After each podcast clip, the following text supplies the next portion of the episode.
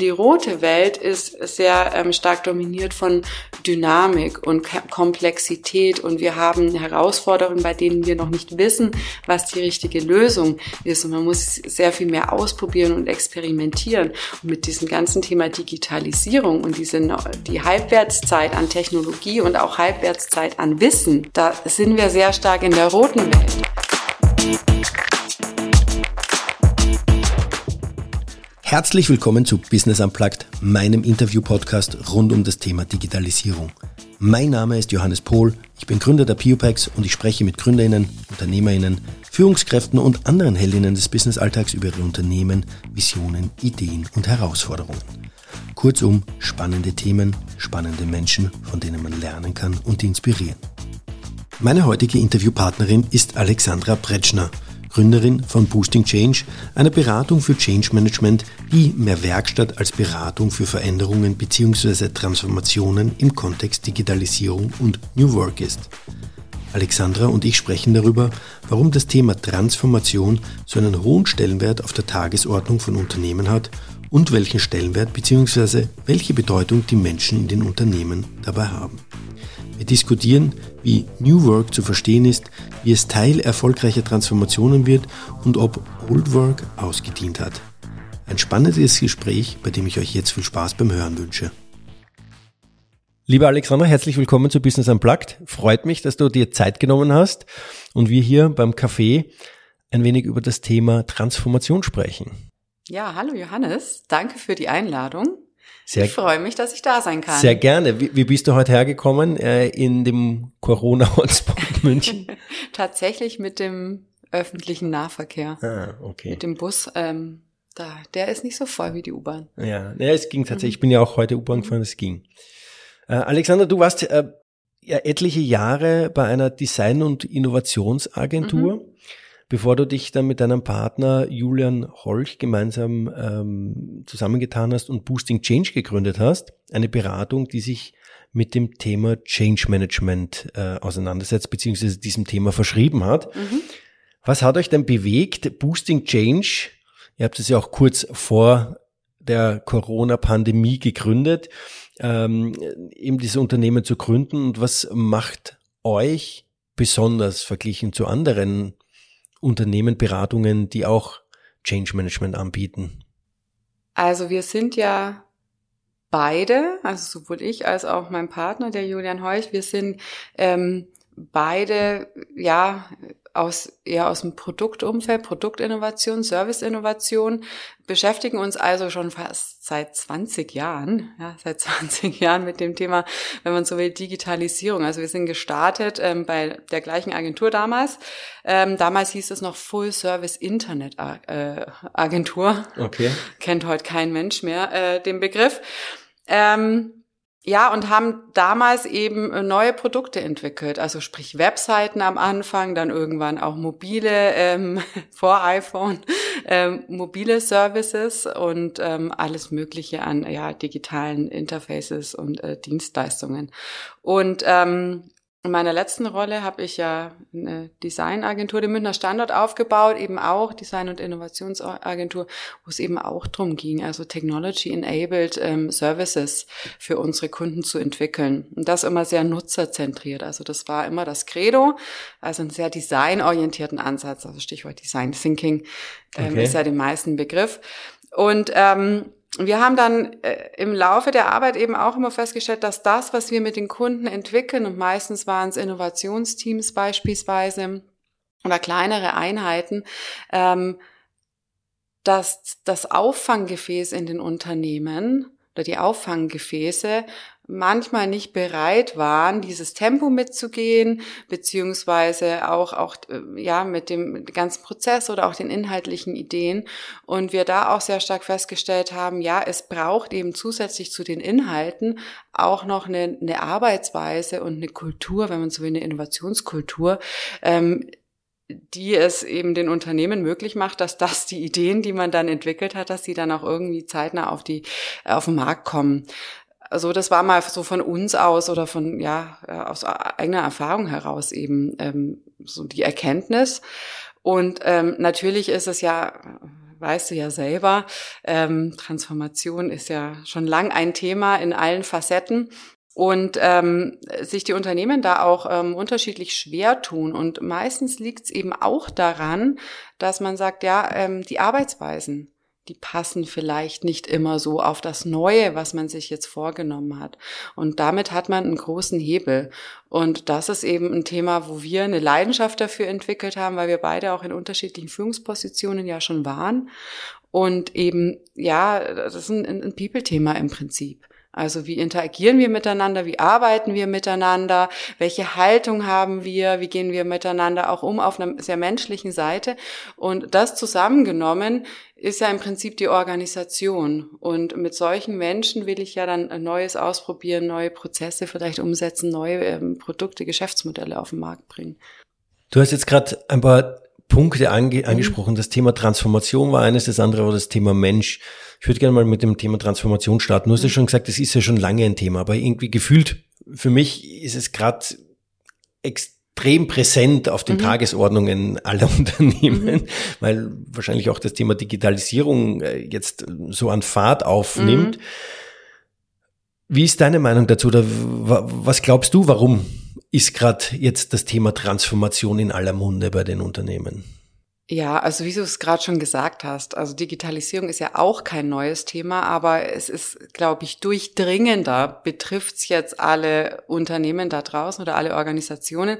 Und es ist jetzt mittlerweile, das Bewusstsein ist, glaube ich, höher dass man was auch immer verändern muss, dass man eben sein Geschäftsmodell vielleicht hinterfragt, dass man sein Produktportfolio hinterfragt, ähm, um einfach wettbewerbsfähig zu bleiben. Und da sind wir ja mitten in der Transformation. Und ähm, witzigerweise ist es tatsächlich so, dass auch das, was, was ich jetzt vor 20 Jahren gemacht habe, das ist ja eigentlich auch Transformation, wenn man sich mal überlegt. Also das Thema Internet war neu ganz, also wirklich früher so das erste Thema, oh, wir brauchen eine Webseite. Und wer schon mal involviert war in so einem Website-Erstellungsprozess, vielleicht sogar von einem etwas größeren Unternehmen, aber auch wenn man es nur für sich selber macht, das ist ja eine ja so eine Art Katharsis. Also ich da stelle ich mir dann noch mal die Frage, was muss auf der Webseite sein? Was was ist unsere unser Kundenversprechen? Äh, was transportieren wir nach draußen? Was ist unsere Botschaft? Wie wie präsentieren wir unser Produktportfolio? Und ähm, auch damals war das ja dieser eine digitale Kontaktpunkt zu den Kunden hat ja auch eine große Veränderung bedingt. Also ich glaube, das Thema Transformation war nie nicht da. Nur gibt's jetzt eben so einen Sammelbegriff dafür. Und das Bewusstsein ist ähm, stärker und die Geschwindigkeit ist natürlich durch Digitalisierung, durch die ganze Technologie ähm, einfach so unfassbar schneller, dass man eben als Unternehmen gucken muss, wie komme ich denn damit bei dieser Geschwindigkeit? Und das wird ja alles oft zusammengepackt packt in diesen Begriff ähm, Transformation. Das ist eine schöne Zusammenfassung. und, und dass dieses, dieser, dieser Punkt des Transformation eigentlich schon immer äh, das mal Teil von Unternehmen war, sage ich mal in gewisser Hinsicht, um, ja, also man muss um ja, wettbewerbsfähig zu bleiben. Ja, ich sage nur Automatisierung, industrielle Revolution. Das war ja auch eine Riesentransformation. Ja, ist ist ist ist absolut ist absolut richtig, ist absolut richtig. Und für mich war einfach gefühlt irgendwie, wenn man durch die sozialen Medien äh, scrollt und so weiter, ist das irgendwie gerade so gefühlt immer das, das Top-Thema. Ja. Das ist, das, es ist ja auch ein Top-Thema und das Lustige ist ja auch, wenn du mal guckst, wie welches Label sich Beratungen geben und ähm, da nehme ich uns ja gar nicht aus, also äh, nicht falsch verstehen. Ähm, es ist ja fast alle Beratungen da draußen, ob groß oder klein, wenn du mal guckst, was machen die oder was ist in ihrer Tagline? Transformation. Und, und das heißt ja auch das schon. Also fast jegliche Beratungsleistung, egal ob ich eine Strategieentwicklung mache, ob ich irgendwie Produktionsprozesse mhm. optimiere, ob ich irgendwie an neuen Arbeitsweisen arbe äh, äh, ja, mit den Kunden arbeite, ist ein Ausschnitt von dieser Transformation. Also vielleicht ist die, ähm, die Quintessenz des Ganzen, Transformation ist immer da und die wird auch nie weggehen. Ja, das ist eine gute Quintessenz. Und momentan ist, es, ist das Bewusstsein sehr hoch, weil ich glaube, viele Organisationen ähm, damit einfach gerade zu kämpfen haben. Ja. Du, du sagst gerade, äh, viele Organisationen kämpfen, haben damit zu kämpfen. Was macht so Transformationen so schwierig? Was macht, äh, dass es so schwierig ist, dass es auch sämtliche Berater gibt, die sagen, wir helfen euch dabei, mhm. weil wir können es wirklich. Ja, also ich würde gar nicht jetzt für mich beanspruchen, dass ich da eine umfassende Antwort habe.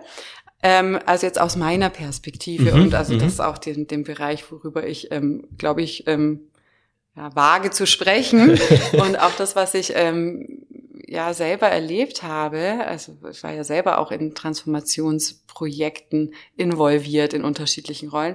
Ähm, also das Schwierige ist, Transformation ist Veränderung.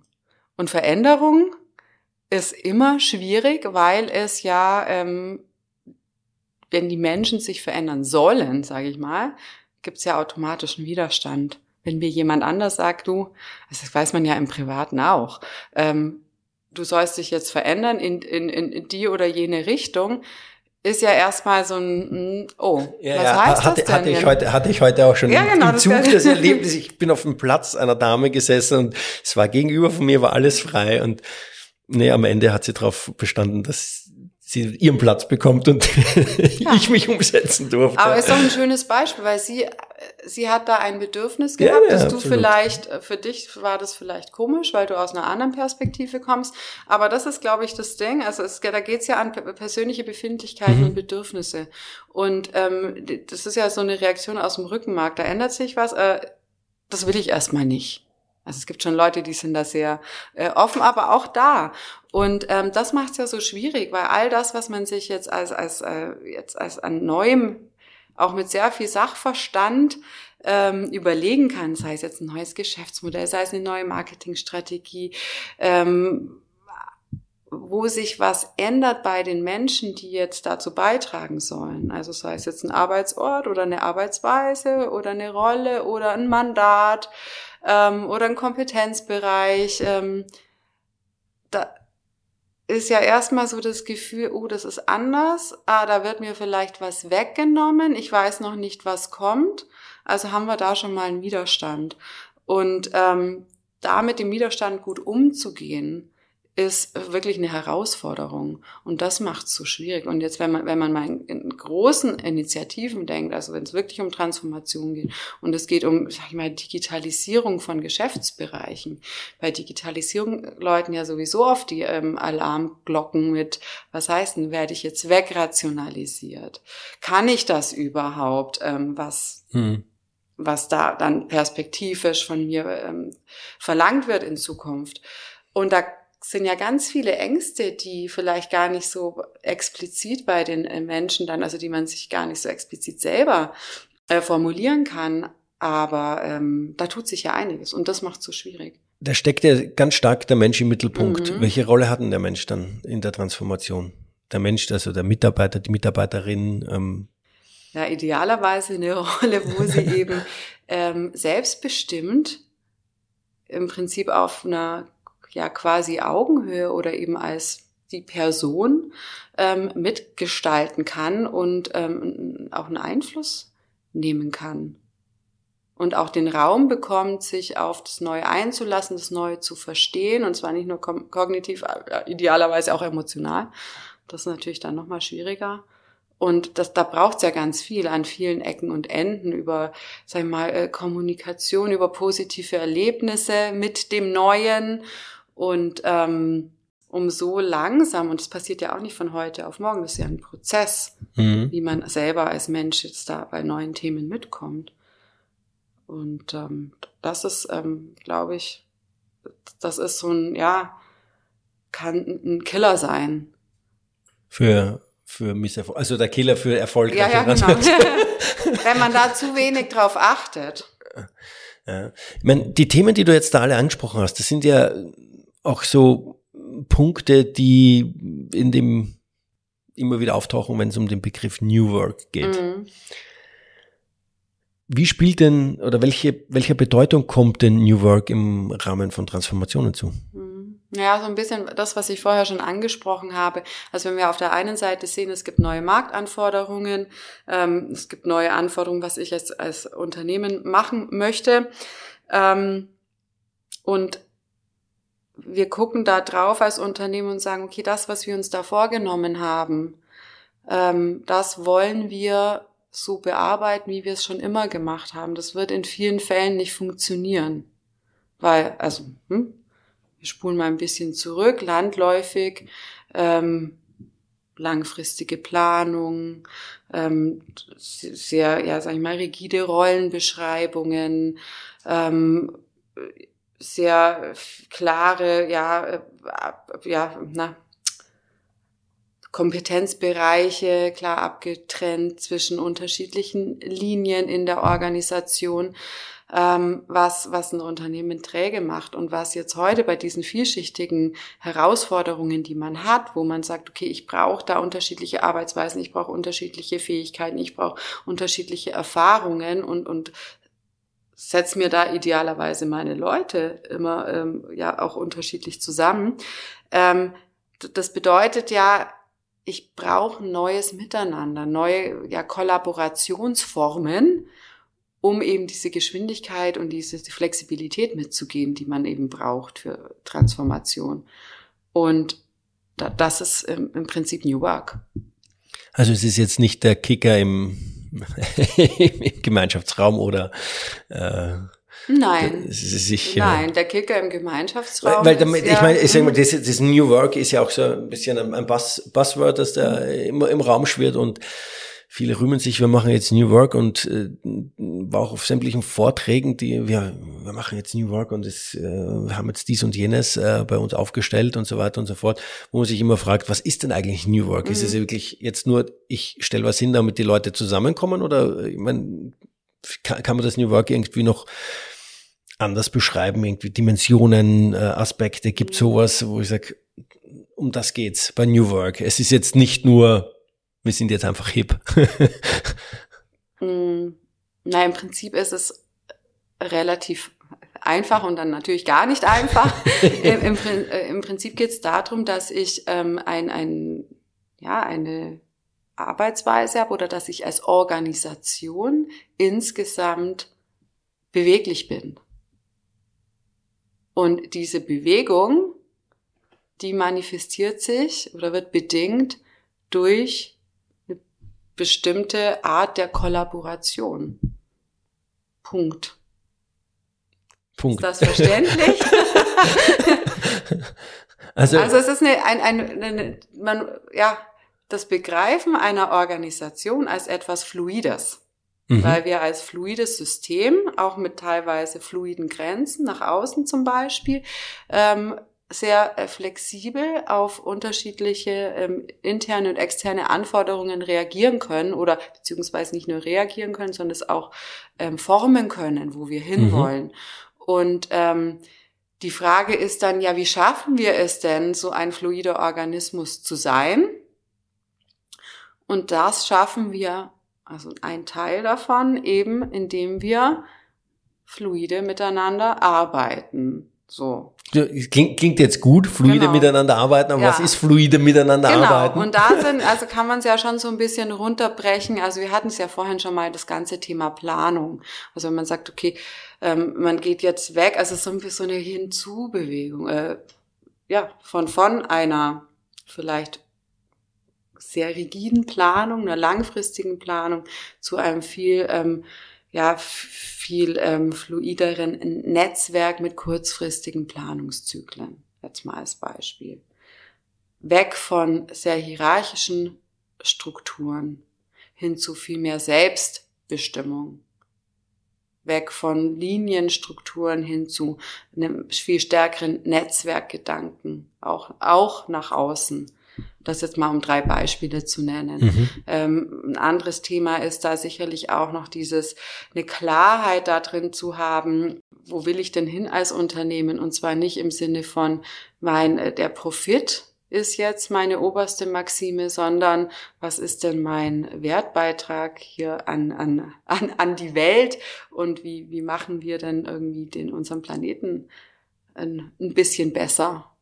Und das auch eine Klarheit dazu haben, ähm, also Stichwort Purpose beispielsweise. Mhm, mhm. das wäre es mal so. Oder auch weg von irgendwie einer sehr starken, ja, bestimmte Informationen sind nur für bestimmte ähm, ja, Entscheidungsträger, also Führungskräfte, äh, sichtbar hin zu einer viel stärkeren Transparenz. Also das, das siehst du aber schon, das eine bedingt ja das andere. Ich sage, okay, ähm, mein Team braucht eigentlich mehr Selbstbestimmung damit eben die Leute entscheiden, die vielleicht jetzt in ihrem, ähm, an ihrer Stelle auch ähm, jetzt rein von der, äh, vom fachlichen Aspekt vielleicht auch die bessere Entscheidung treffen können, dann muss den Menschen ja auch klar sein, okay, wo wollen wir hin, was sind unsere Ziele, ähm, brauchen unterschiedliche Informationen, um eben eine bessere Entscheidung zu treffen.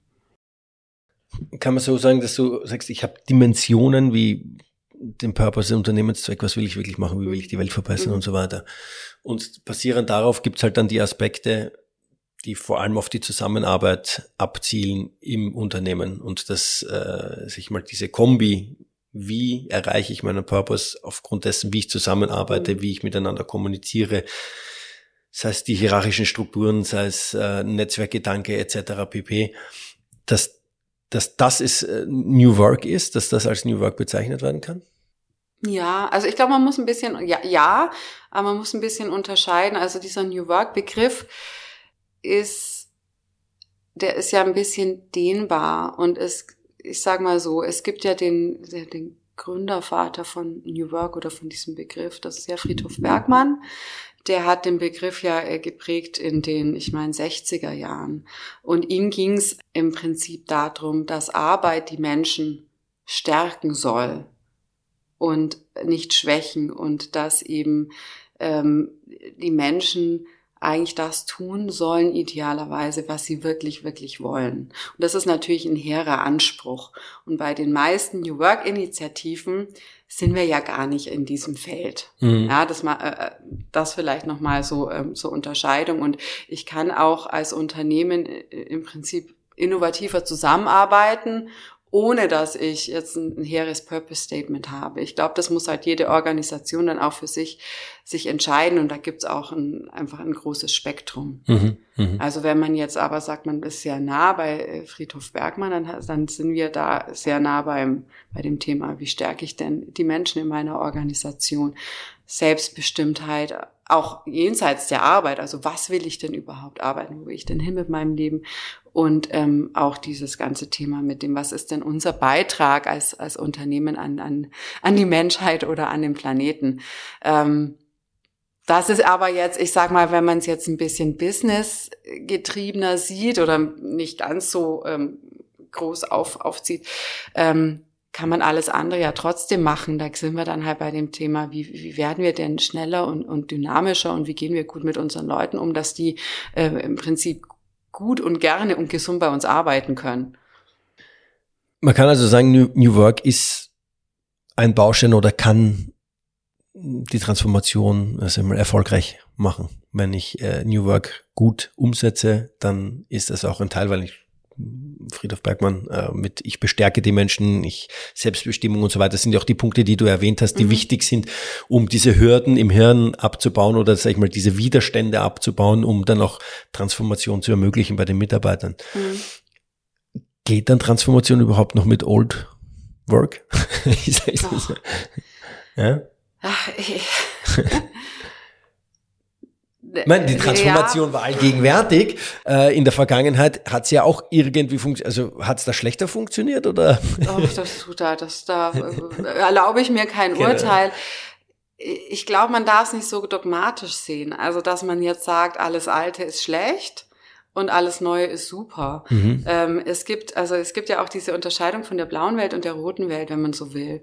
Und diese, die blaue Welt ist, ist diese Welt, Blue Ocean Strategy. Nee, das ist wieder was okay, anderes. Okay. Ähm, die blaue Welt ist im Prinzip die Welt, ähm, so wie wir sie bis vor ein paar Jahren eben kannten, wo man eben sagt, also fast in dem Label Old Work. Also ich kenne im Prinzip meine Herausforderungen. Jemand weiß auch, wie man diese Herausforderungen löst. Und wenn es ich nicht bin, dann kann ich mir einen Experten suchen, der es oder die es vielleicht weiß. Und es gibt Best Practices, an denen äh, ich mich orientieren kann. Und es, äh, es ist ähm, eher von, sag ich mal, Planung, Struktur und Kontrolle ähm, dominiert, die blaue Welt. Und die rote Welt ist sehr ähm, stark dominiert von Dynamik und Komplexität. Und wir haben Herausforderungen, bei denen wir noch nicht wissen, was die richtige Lösung ist. Und man muss sehr viel mehr ausprobieren und experimentieren. Und mit diesem ganzen Thema Digitalisierung und diese, die Halbwertszeit an Technologie und auch Halbwertszeit an Wissen, da sind wir sehr stark in der roten Welt. Und ähm, je mehr ich mich als Unternehmen in der roten Welt befinde, desto mehr rote Arbeitsweisen brauche ich. So, das ist jetzt die Antwort. Und die blaue Welt, wenn man so will, ist so eher die alte Welt. Und ähm, es gibt bestimmt Unternehmen oder auch Unternehmensbereiche, wo das alles noch seine absolute ähm, ja, ja, seine absolute Wahrheit noch hat. Ja, Berechtigung. Aber das Berechtigung, danke für das Wort. ähm, es, ich glaube, der Anteil an blauen Dingen in, in einer Organisation wird weniger werden. Mhm. Aber, es, aber der ist noch da und das ist nicht alles schlecht, was blau ist. Okay. Wenn das Sinn macht für dich. Ja, ja, absolut, absolut. Ähm, wir haben jetzt das Thema Transformation ein bisschen tiefer beleuchtet, auch was notwendig ist, der Mensch, welche Rolle der Mensch spielt im, in der Transformation, auch wie New Work mit reinspielen kann und das auch, ich nenne es jetzt Old Work, also die blaue Welt äh, auch ihre Berechtigung hat. Wir haben am Anfang auch darüber gesprochen, was euer Antrieb war, Boosting mhm. Change zu gründen. Äh, wenn ich jetzt alle diese Punkte zusammenpacke oder wenn du die zusammenpackst, äh, wie würdest du jetzt den Ansatz von Boosting Change beschreiben? Was macht's ihr oder wie geht ihr, ihr das Thema an? Ja, also wir, unser Anspruch ist ja, dass wir unseren Kunden helfen, eben in so ein fluides System zu kommen. Ähm, und wir sind da super pragmatisch. Ähm, Steht auch auf eurer Website, dass das ja euer Ansatz ist, dass ihr pragmatisch umsetzt genau, oder dass also das ja auch sehr, irgendwie so euer Antrieb war ein bisschen. Ja, ne? sehr hemdsärmelig und wir haben tatsächlich auch gesagt, unser Selbstverständnis ist fast eher ähm, das einer Werkstatt statt einer Beratung. Ähm, und also wir setzen im Prinzip bei Menschen an. Also jegliche Fragestellung der Veränderung fangen wir erstmal an bei Menschen. Äh, das heißt, was sind denn so die Bedürfnislagen, die so auf dem Tisch liegen? Also mal ein Beispiel zu geben. Ähm, wir haben jetzt ein äh, Projekt gemacht Anfang des Jahres, da ging es darum, äh, Umgestaltung von ähm, Büroräumlichkeiten mit einem neuen Konzept, was aber in groben Zügen eben schon festgelegt war. Äh, wir sind reingeholt worden, um ja dieses Konzept auszuarbeiten und ähm, das aber so zu, so zu bewerkstelligen, dass das Team, also es ging um knapp 90 Menschen, ähm, dass die da mitgehen. Und ähm, das haben wir dann eben, also wir machen das immer sehr ko-kreativ. Und wir haben erstmal ähm, verstanden, was sind denn die ja, Widerstände und die Vorbehalte gegenüber dem Konzept, was eben schon ausgearbeitet war. Also die, die Mitarbeiter haben jetzt das Konzept nicht selbst mitentwickelt, nee, sondern. Also das Grundkonzept wurde praktisch von okay. der mhm. höheren Stelle auf dieses Team, also an das Team gegeben und aber schon mit, den, mit dem Auftrag, jetzt setzt mal dieses Konzept für euch um. Mhm. Und ähm, nichtsdestotrotz, also was ja schon ein super Ansatz ist, also es nicht ähm, runterzubrechen bis ins letzte Detail und zu sagen, okay, jetzt hier bitte, hier ist euer neues Konzept und so arbeitet, also so ähm, ja, bewegt ihr euch dann ab morgen in euren neuen Räumlichkeiten, sondern zu sagen, okay, ihr habt jetzt die Möglichkeit, das im Detail auszuarbeiten. Und ähm, wir haben erstmal gestartet, so, zu verstehen, okay, was ist denn so gerade die Befindlichkeit bezüglich des Konzepts und welche Fragen gibt's denn ähm, beim Team? Und das bei diesen Raumgeschichten kommen immer die gleichen. Also es ging ähm, um Open, ähm, Open Desk dann eben auch unter anderem. Also so dieses, ja, aber ich, wie finde ich denn meinen Arbeitsplatz? Also die Sorge, dass wenn man morgens reinkommt, man überhaupt gar nicht mehr weiß, wo, ja, kann ich überhaupt, ja, wo, ja, dann habe ich eine Odyssee und ich finde keinen Arbeitsplatz, wenn ich irgendwie später komme morgens. Äh, das war übrigens ähm, auch noch vor der Pandemie dann. okay. ähm, oder dieses, ja, wo kann ich denn meine Sta äh, Sachen verstauen? Oder wie kann ich denn vertrauliche Gespräche führen? Also all diese Dinge, das sind zwar Fragen, aber da ist eine, eine Sorge praktisch schwingt damit. Und das erstmal zu analysieren und dann zu sagen, okay, jetzt haben wir einfach mal die ganzen Sorgen auf dem Tisch und die, wie formulieren wir die denn um, dass es eigentlich so daraus eine lösbare Fragestellung ergibt. Also du kannst ja umdrehen und sagen, okay, wie können wir denn sicherstellen, dass wir in den neuen Räumlichkeiten, dass jeder seine Sachen gut unterbringen kann oder dass jeder vertrauliche Gespräche führen kann oder dass jeder schnell in, in einen adäquaten ähm, Platz findet für den jeweiligen Arbeitsmodus, in dem er oder sie dann gerade ist. Mhm. Und du merkst dann schon, also wenn man es umdreht, dann hat man, dann kriegt man direkt Ideen. Und das ist im Prinzip immer unser Ansatz. Wir gucken erstmal, was ist die Bedürfnislage, was sind die Ängste, nehmen das und sagen dann, okay, und jetzt formulieren wir das um in konkrete Fragestellungen, die wir dann gemeinsam mit dem Team bearbeiten und Lösungen dafür finden. Die, die Probleme und Ängste, die du gerade erwähnt hast, ist ganz spannend.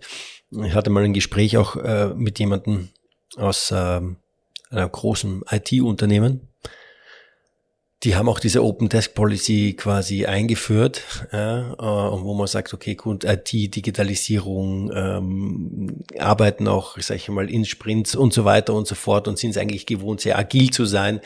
Das war ein Riesenthema bei denen, dass ähm, die Leute jeden Tag quasi einen neuen Platz äh, sich suchen mussten. Ja? Und da gab es auch die unterschiedlichen Räume oder Etagen von, es ist, sag ich mal, die Etage, wo dann Besprechungen durchgeführt werden oder da wird telefoniert oder das ist so die Ruheetage.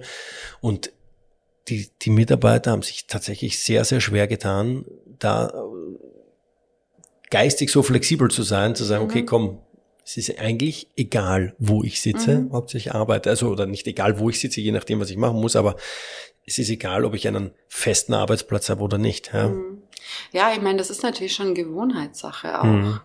Also wenn man jetzt ähm, es gewohnt war, über 20 Jahre in einem Zweierbüro zu sitzen und man hat sich ja dann in der Regel auch eingerichtet mit der Pflanze, mit, weiß ich nicht. Ja, ja, die Bilder von, von der Familie, Familie, und so weiter und so fort. Ja, das oder die eigene Kaffeemaschine, je nachdem. Also wir haben uns da auch lange überlegt, ähm, also diese Themen kamen natürlich auch und das Stichwort war dann so, dass, wie fühle ich mich denn zu Hause? Mhm. zu Hause im Büro. Mhm. Und was bedingt denn eigentlich diesen Zuhause-Begriff? Also es ist eine gewohnte Umgebung, es ist auch so ein bisschen gefühlt vielleicht ein Rückzugsort oder ein, ein, ein Safe Space. Und das sind dann so Fragen, wo man dann sagt, okay, wie kriegen wir das denn vielleicht anders gelöst? Mhm. Also in dem Fall hatten die tatsächlich so kleinere Einheiten dann auch nochmal, die nannten sie Homebases. Und also wie schneidet man dann eine Homebase? Ist es nach irgendwie nach Arbeitsmodus oder ist es nach Linienteam oder ist es nach The Projekt oder nach Thema? Und solche ähm, äh, Geschichten haben wir dann eben auch mit dem Team erarbeitet. Okay, sprich, ihr habt das Konzept hergenommen, habt mal gesagt, was sind eure Widerstände, was sind eure Themen, was habt ihr damit für Themen, sage ich jetzt einmal, und wie könnten wir die, die lösen? Wie, wie geht's ja dann weiter vor oder was, ja. nut, was nutzt ihr da auch für Methoden, um das dann, sag ich mal, rauszukitzeln oder dann noch zu erarbeiten? Ja, ja wir arbeiten da ähm, ja sehr stark nach einem designorientierten Ansatz, also Stichwort Design mhm. Thinking. Und da hast du ja ein ganzes Methodenset von hm. wirklich am Anfang Nutzerbedürfnisse erstmal zu identifizieren. Gibt es ja unterschiedliche Möglichkeiten. Ich mache Interviews oder äh, eine Befragung oder vielleicht hat man schon was. Ähm, mhm. Also in dem Fall hatten wir einfach ein Riesenset an Fragen, die schon mal gestellt wurden, als sie das, Groß, äh, das Grobkonzept ähm, ähm, präsentiert hatten dem Team. Und äh, die Fragen gab es eben und die haben wir erstmal ausgewertet. Und ähm, Genau, und, und dann äh, passiert da sehr viel äh, Synthese, ähm, wieder zusammen Ideen spinnen, wieder ähm, Synthese, Iteration von Ideen und dann relativ schnell kleinere Sachen dann auch auszuprobieren. Also Stichwort Prototypen.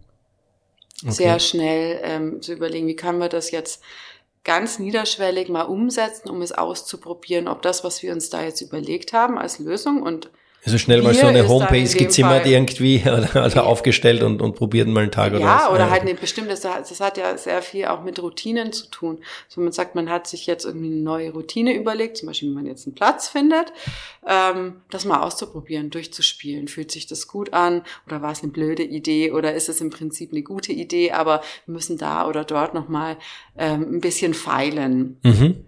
Und das hat eben auch, und das kann man dann auch sagen, wir probieren das vielleicht erstmal in einem kleineren Setting aus, lernen dabei, bevor wir es jetzt dann im ganzen Team etablieren. Also muss man eben immer gucken, was macht, was macht denn da Sinn. Was wir auch immer machen ist, wenn es das nicht schon gibt, dass wir ein Kernteam ähm, installieren beim Kunden, Freiwillige, die dann sagen, drei bis fünf Leute, ja, wir möchten uns diesem Thema widmen und wir gucken dann auch, ähm, also steuern so ein bisschen den Prozess ähm, und auch diese Prototypen sammeln dann das Feedback ein, werten das dann wieder wieder aus und entwickeln ähm, entweder selber oder dann mit unserer Hilfe nochmal weiter. Okay. Wie geht's ihr dann, wenn ihr diesen ersten Schritt gemacht habt, dann, dann, dann weiter? Ist es dann, ja, gut, jetzt lauft's damit oder ähm, habt ihr dann noch in eurem Ansatz, dass ihr das noch weiter begleitet oder dann ja, auch noch weiterentwickelt? Also äh, so oder so, wie, wie jetzt vom Kunden gewünscht.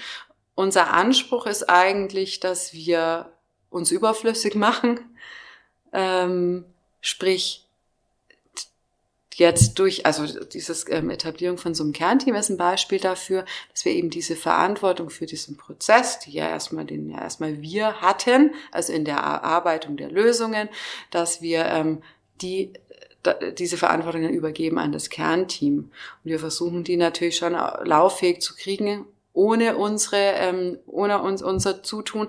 Aber das ist dann meistens eher so ein eher fließender Prozess.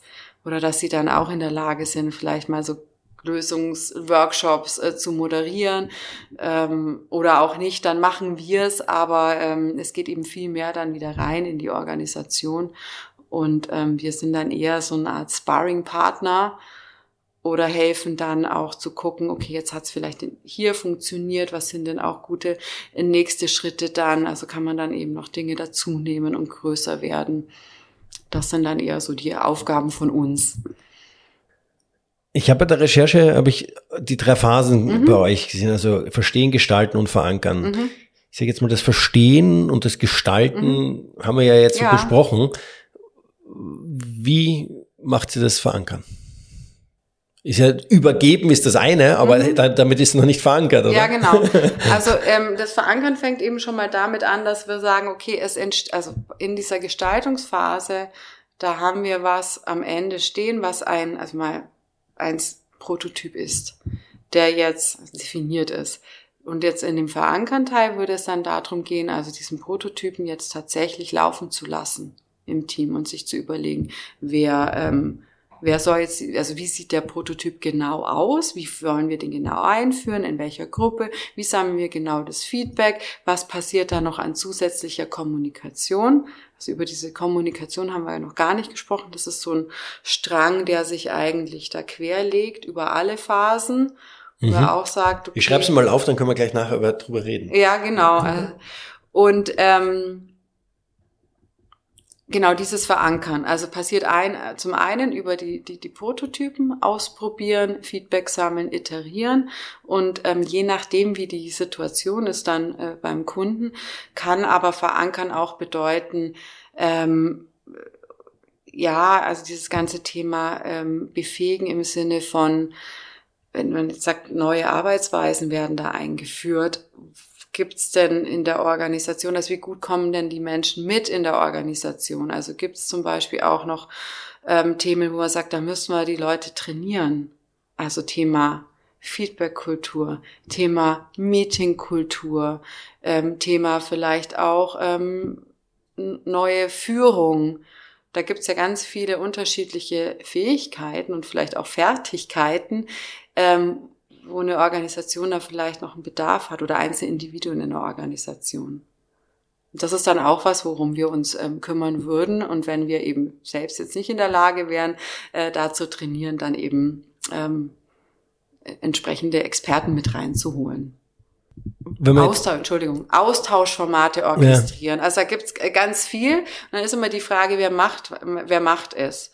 Machen wir es, kümmern wir uns drum, oder setzen wir einen, einen Impuls und der Kunde kümmert sich drum. Und unser Anspruch ist schon eher, dass der Kunde sich drum kümmert. Wenn die Kapazität aber gar nicht da ist, können wir das natürlich tun. Und das Thema Kommunikation, das sich jetzt mhm. wie ein Strang quer über diese einzelnen Phasen legt, äh, was steckt da dahinter? Genau. Du hast gesagt, das ist ja irgendwie Kern, ist auch ganz wichtig, das Thema ja, Kommunikation. Es ist ja, also es ist ja einmal das, was ich jetzt wirklich tue und dann ähm, aber darüber berichte. Also ähm, idealerweise ähm, hast du eben dann ein Team, was irgendwie was anders macht, ein Leuchtturmprojekt, was vielleicht dann gut gelaufen ist. Also wie streut man das denn? Also dass sich dieses, diese positiven Erlebnisse, wenn man jetzt anders zusammenarbeitet, wie streut man das denn in eine Organisation? Ähm, so dass man idealerweise wie so eine Art Bewegung entfacht. Man sagt, okay, ah ja, Mensch, da will ich auch mal mitmachen. Ach, ich, das habe ich gehört, das funktioniert ganz gut. Ja, super. Und dass man auch so, ja, es ist eine, eine, Change-Kommunikation, wenn man so will. Also wie wenn man jetzt sagt, blödes Beispiel, wie kriege ich es dazu kommunikatorisch, dass sich möglichst viele Leute impfen lassen? Ja. Ähm, Wäre es ja auch schön, man hätte es geschafft, eine Bewegung zu initiieren und eine positiv belegte ähm, Kampagne. Und das ja. Gleiche kannst du natürlich im Unternehmen, also nicht so, wie es jetzt gelaufen ist mit der Impfkampagne, aber ähm, wirklich eine, eine, eine gute Sprache zu finden, eine gemeinsame Sprache zu finden, ähm, einfach drüber zu berichten. Ich glaube, das ist ein ganz schöner, schönes Beispiel, wo man auch den Transfer hinkriegt, was es eigentlich dann fürs Unternehmen bedeutet, wie ich ähm, eine Transformation kommunikatorisch, heißt das so, kommunikatorisch, ja. ich glaube, begleiten kann. Ähm, mhm das Beispiel, das du gerade gebracht hast, das äh, zielt ja vor allem auf, wir haben auch New Work geredet, wie arbeite ich zusammen und so weiter oder wie gestalte ich meine Arbeitsplätze.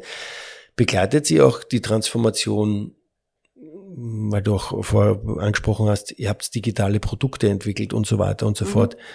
Begleitet sie auch solche Transformationen, wenn ich sage, okay, ich ähm, ich ändere mein, mein Geschäftsmodell nicht nur, wie, wie ich im Office gemeinsam zusammenarbeite oder in der Organisation gemeinsam zusammenarbeite? Nein, Macht's das machen wir nicht. Okay. Das haben wir lange genug gemacht. Mhm. Ähm, und unser Fokus ist tatsächlich wirklich dieses, wie gehen wir miteinander um, wie können wir effektiv und gut und freudvoll zusammenarbeiten, um eben zum Beispiel ein neues Geschäftsmodell auf die Straße zu bringen. Ähm, also ihr ja. schafft die Basis dafür dann im Endeffekt dadurch, dass die Organisation dann so arbeitet, dass genau diese okay. Mhm. Wenn man sich so die Transformationen nochmal so anschaut, die du begleitet hast in der Vergangenheit, was sind so Fallstricke oder was sind so Punkte, wo du sagst, das funktioniert richtig gut. Gibt's da was, wo du sagst, das kannst, das kannst du den das Zuhörerinnen mitgeben? Das funktioniert so richtig gut. Boah, den, die Person möchte ich finden, die sagt, ich habe ein Beispiel, wo eine Transformation einfach von vorne bis hinten richtig gut funktioniert hat. Das würde mich wirklich interessieren, weil es ist, es ist ja... Ich kenne ja, auch keine, aber ich frage ähm, aber, aber, aber ich sage jetzt also, mal beispielhaft, das ist vielleicht, wo du sagst, das sind so Themen, die eigentlich ganz gut sind, wenn man gewisse Sachen kommunizieren möchte oder so. Gibt es ja so, so, so, so Tipps und Tricks oder ähm, ja, wo du also, sagst. Ähm, unterschiedlich, in keiner speziellen Reihenfolge. Also die Führung spielt da eine Riesenrolle. Mhm. Und ähm, das muss, also das, was man vorhat, das muss irgendwie zusammenpassen. Also authentische Führungskommunikation zum Beispiel. Mhm. Weil ähm, ein Team das schon spürt, hat da ja, gute Intuition, wenn das irgendwie nicht stimmig ist. Also würde ich sagen, an die Führungskräfte, überlegt ihr euch gut, was ihr sendet und wie ihr es sendet und seid nahbar und glaubhaft glaubwürdig ist, mhm. glaube ich, das, das mhm. richtige Wort. Ich glaube, es geht beides. Ähm, das ist mal so jetzt noch mal eine ganz andere Perspektive auf das, das Thema. Und eben, man darf nicht unterschätzen, die unterschiedliche Bedürfnislage und Befindlichkeiten der Leute. Also auch in super jungen, innovativen nach Scrum arbeitenden Softwareentwicklungsteams. Es sind alles Menschen und es sind alles Menschen, die dann vielleicht mit einer Veränderung klarkommen müssen. Das menschelt. Und das macht, ja, das menschelt. Und das macht, das ist auch menschlich, dass man nicht einen Schalter umlegen kann. Und da ein Bewusstsein dafür zu haben und wirklich zu sagen, okay, ich setze mir, und das nervt natürlich, weil wenn man sich, ja, wenn man jetzt sagt, okay, wir haben da eine super Idee und wir, wir haben das eigentlich schon äh, irgendwie in unserem Kopf und auch schon aufgeschrieben, da wollen wir hin, dann, dann fühlt sich das ja so an, als würde man sich jetzt verlangsamen, wenn man sagt, okay, und jetzt machen wir das Fass auf und jetzt verstehen wir erst nochmal, was sind denn da irgendwie so die Ängste und die Hürden und dann analysieren wir das. Es fühlt sich ja so auf, als würde man sich jetzt eher wegbewegen von der Lösung. Hm. Tut und ein bisschen auf die Bremse so steigen. Intuitiv ja. vielleicht auch manchmal. Also insbesondere äh, auch in Kontexten, die sehr ingenieurslastig sind oder sehr businesslastig, weil man super lösungsorientiert dabei ist und es sich eher so anfühlt, als würde man sich wegbewegen von der Lösung, eine Seitenschleife zu drehen. Aber diese äh, Seitenschleife ist halt keine Seitenschleife, die ist super wichtig. Also wirklich diese zu verstehen, wo ist der Mensch dabei?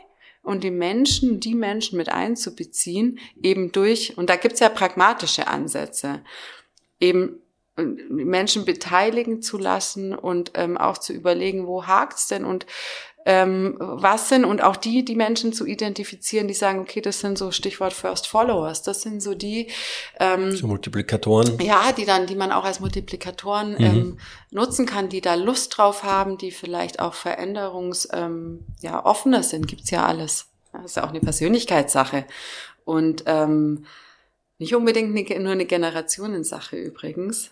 Für die Gener Generation ist es dann manchmal eben schwieriger, jetzt wirklich neue Fertigkeiten im Sinne von, ja, wie gehe ich jetzt vielleicht mit einem neuen Programm um?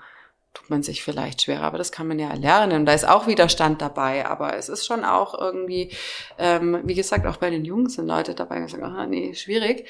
Nee, also da zu, äh, wirklich auf die zu setzen, ähm, die ähm, mitmachen wollen und von da aus in kleinen, greifbaren, guten Erlebnissen das zu streuen und dann machen mehr Leute mit und ähm, ist dann hoffentlich, ähm, dass es sich entfaltet. Aber du merkst schon, das passiert halt auch nicht über Nacht. Mhm. Das ist schon ein, ein langer, langer Prozess.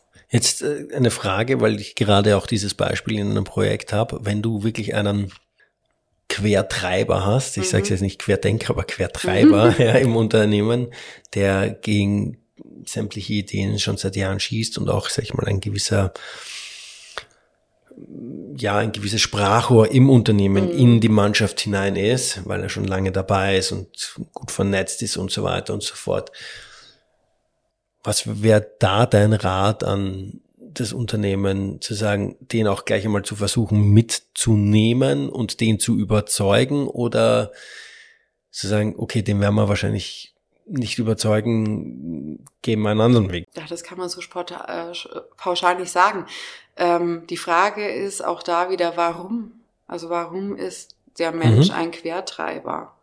Und das ist, das ist ja, das sind wir wieder bei den engsten Bedürfnissen. Mhm das rauszufinden. Und wenn man das rausgefunden hat, dann kann man es, also du kannst, du kannst mit diesem Kreationsprozess kannst du schon viel Widerstand auflösen, aber es kommt dann immer auf einzelne Personen an und jede Person hat ja auch eine, eine Historie und vielleicht liegt da was ganz anderes dahinter, man weiß es ja nicht. Ja, spannend, spannend äh, äh, spannender Punkt, weil wie gesagt, ich bin gerade auch mhm. mit äh, dem Kunden in der Diskussion. Da müssen wir uns dann nochmal separat unterhalten. Es ist, tats ja, ist, tats ist tatsächlich ein Punkt, aber ist sehr, sehr spannend, ja. Man kann ja auch mit Einzelcoaching was mhm. machen. Mhm. Also wie mhm. gesagt, es kommt ja immer drauf an, auch da, was brauchen die unterschiedlichen Personen. Und bei manchen ist es dann vielleicht wirklich so, dass es dann irgendwann nicht mehr ähm, mhm. zusammenpasst. dass das, was die Person will und das, das, was, wo das Unternehmen hin möchte, wo es dann nicht mehr zusammenpasst. Aber das, ähm, ja, weiß man, äh, muss man dann rausfinden. da, also da sind wir jetzt dann noch mal dran. Ja. Mhm.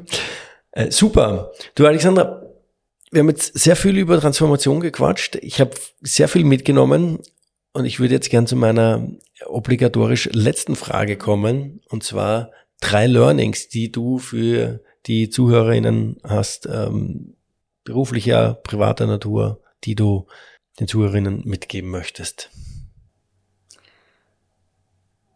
Also, in einem Veränderungsprozess Bewusstsein aufzubauen für das, was da auf dem Tisch liegt, aus einer menschlichen Perspektive. Wenn ich das verstanden habe, dann kann ich überlegen, wie gehe ich damit um. Also Bewusstsein für das Menschliche, wenn man so will, im Transformationsprozess. Äh, drei Learnings. Ähm, sich ins Doing zu kommen. Mhm. Schnell sich praktisch einen Aspekt rauszugreifen, der nicht zu kleinteilig ist, aber auch nicht zu groß, wo man sagt, okay, hier können wir mal was ausprobieren, damit man auch sehr ja positive Erlebnisse hat mhm. und also Stichwort mhm. dann auch vielleicht Leuchtturmprojekte, mhm. über die man dann berichten kann und so in gutes Storytelling auch kommen kann und die auch dann Lust an der Veränderung wecken. Das dritte, hm, ich hatte gerade noch eins im Kopf. Wir haben Zeit. Also, das, also dieses schnell ins Doing. Ich, ich kann ja, gerne, bitte, ja, jetzt? Ja, also die, die, der, in dem Führungsteam kommt da schon eine sehr ähm, große und bringende Rolle äh, zu. Das mhm. ist, ist, ist, ist ja irgendwie logisch. ähm, und auch sich damit, also wenn man jetzt Führungskraft ist, sich damit auseinanderzusetzen mit so seinem eigenen, seiner eigenen Führungspersönlichkeit, seinem eigenen Führungsstil und ähm, sich auch ja, dessen bewusst zu sein. Also die Führungskräfte, die tun mir schon auch ein bisschen leid, weil sie ja zum einen natürlich ein Unternehmen führen müssen mit neuen Produkten und so weiter und so weiter und dann aber eben auch dieses, diese Mannschaft mitziehen müssen, wie wir ja gerade besprochen haben und sich als Führungsperson wahrscheinlich dann auch weiterentwickeln müssen und da auch ein Bewusstsein dafür zu haben, die, dass es vielleicht eigene Grenzen gibt und das ist nichts Schlimmes und man da auch die Offenheit zu haben, an sich selbst zu arbeiten und das auch als eine schöne Herausforderung zu sehen. Sind, sind schöne Learnings. Also ich fasse nochmal ganz kurz zusammen. Also äh, im Rahmen von Transformationen sich bewusst sein, es menschelt. Es gibt mhm. menschliche Aspekte, die nicht übersehen werden dürfen. Auch schnell ins Doing zu kommen, schnell positive Erlebnisse, die auch Freude wecken an der Transformation und jetzt nicht die Ängste verstärken, mhm.